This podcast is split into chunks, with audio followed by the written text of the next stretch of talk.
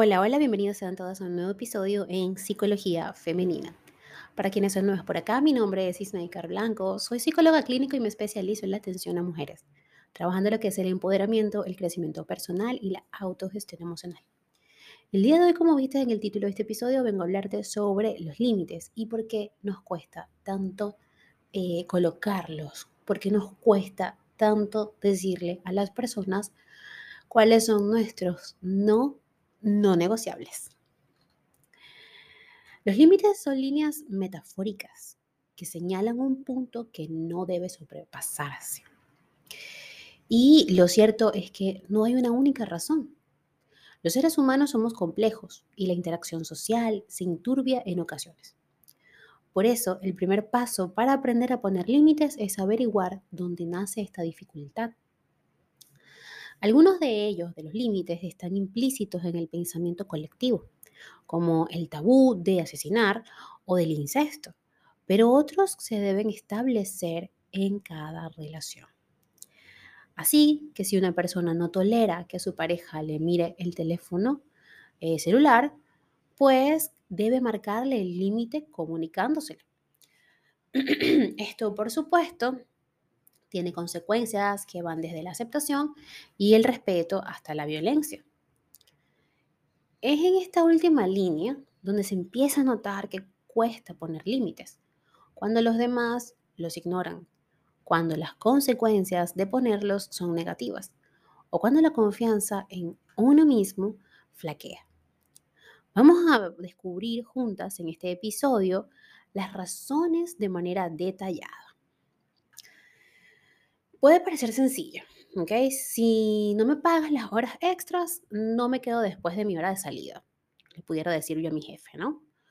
No obstante, una vez que se traza este límite, llegan las consecuencias, como discutir con tu jefe por la manera en cómo le dijiste las cosas, o que tus compañeros te recriminen que si te vas, ellos trabajan más, un posible despido, entre muchas otras cosas. Pero ¿Qué hace una persona o qué hace que una persona, mejor dicho, tenga miedo de enfrentar todo esto a expensas de forzar su aguante? Primero que nada, tenemos el miedo al conflicto. Y es que los conflictos, por mucho que se puedan resolver de manera pacífica, no dejan de ser situaciones de tensión, potencialmente desagradables, de hecho, que no todo el mundo tolera de la misma manera. Ante la expectativa de un mal rato, a algunas personas les cuesta colocar límites, ya que son muy sensibles a las discusiones. También tenemos el miedo al rechazo, y esta es una de las más comunes. Está muy unido al miedo al conflicto. Y es que una de las causas más comunes son estas, ¿ok? Y retomando el ejemplo del jefe, la expectativa de pedirle a una pareja, por ejemplo, que no revise el teléfono, trae consigo el peligro de romper la relación por celos o de ser tachado o tachada de exagerada y mentirosa. Estaba retomando, no el ejemplo del jefe, disculpen, el, ejemplo del principio del podcast, ¿no? De, del teléfono, que no me revisen mi teléfono. Eh, por tanto, muchas personas sienten más seguridad controlando el contenido de su teléfono celular que poniendo un límite. Otra de las causas eh, es que tenemos problemas de autoestima también. Cuando un individuo no se respeta a sí mismo, es muy complicado que establezca límites para conseguir que los demás también lo hagan. El autoconcepto pobre alimentará la idea de que no hay nada que proteger mediante límites son la autoestima y el amor propio, además de la asertividad, las principales variables que hacen que los marquemos. Luego tenemos también la gestión emocional eh, pobre. Cuando hay una pobre gestión emocional, colocar límites son decisiones eh, basadas en emociones, ¿no? Y cuando te incomoda que alguien te toque sin permiso, le pides que no lo vuelva a hacer, ¿cierto? Ahora bien, por esto, cuando existen dificultades para gestionar las propias emociones o la de los demás a través de la asertividad, colocar límites es una batalla perdida. Luego tenemos eh, otra causa que sería la necesidad de complacer a los demás. Las dificultades para decir que no suelen tener base en la necesidad de complacer a los demás. Esto a su vez se liga con la idea de que la complacencia es la clave para que los demás nos amen y nos respeten. Como te imaginarás, esto no siempre es así. Habrá muchas personas que tomen el brazo en lugar de la mano, otras que pierdan el respeto por aquellos que buscan su aprobación. Por ello, las personas que necesitan complacer a los demás nunca verán resuelto su miedo al rechazo y les cuesta colocar límites. También tenemos los problemas de identidad.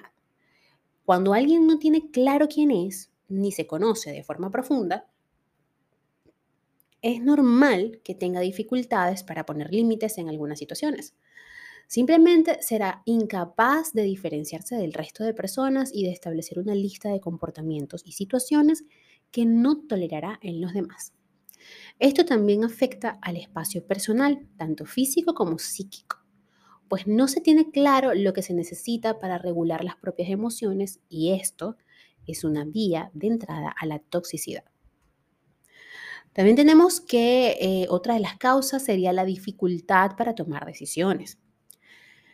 La inseguridad es otra de las grandes causas que aparecen cuando cuesta colocar límites. Por lo general, estas personas se ven abrumadas por la cantidad de factores a tener en cuenta y no son capaces de establecer un orden de prioridad para ellos, para sí mismos. Por tanto, la necesidad de trazar una línea está en conflicto permanente con las consecuencias y las posibilidades. Como ves, es complejo saber qué es lo que hace que nos cueste colocar límites a los demás.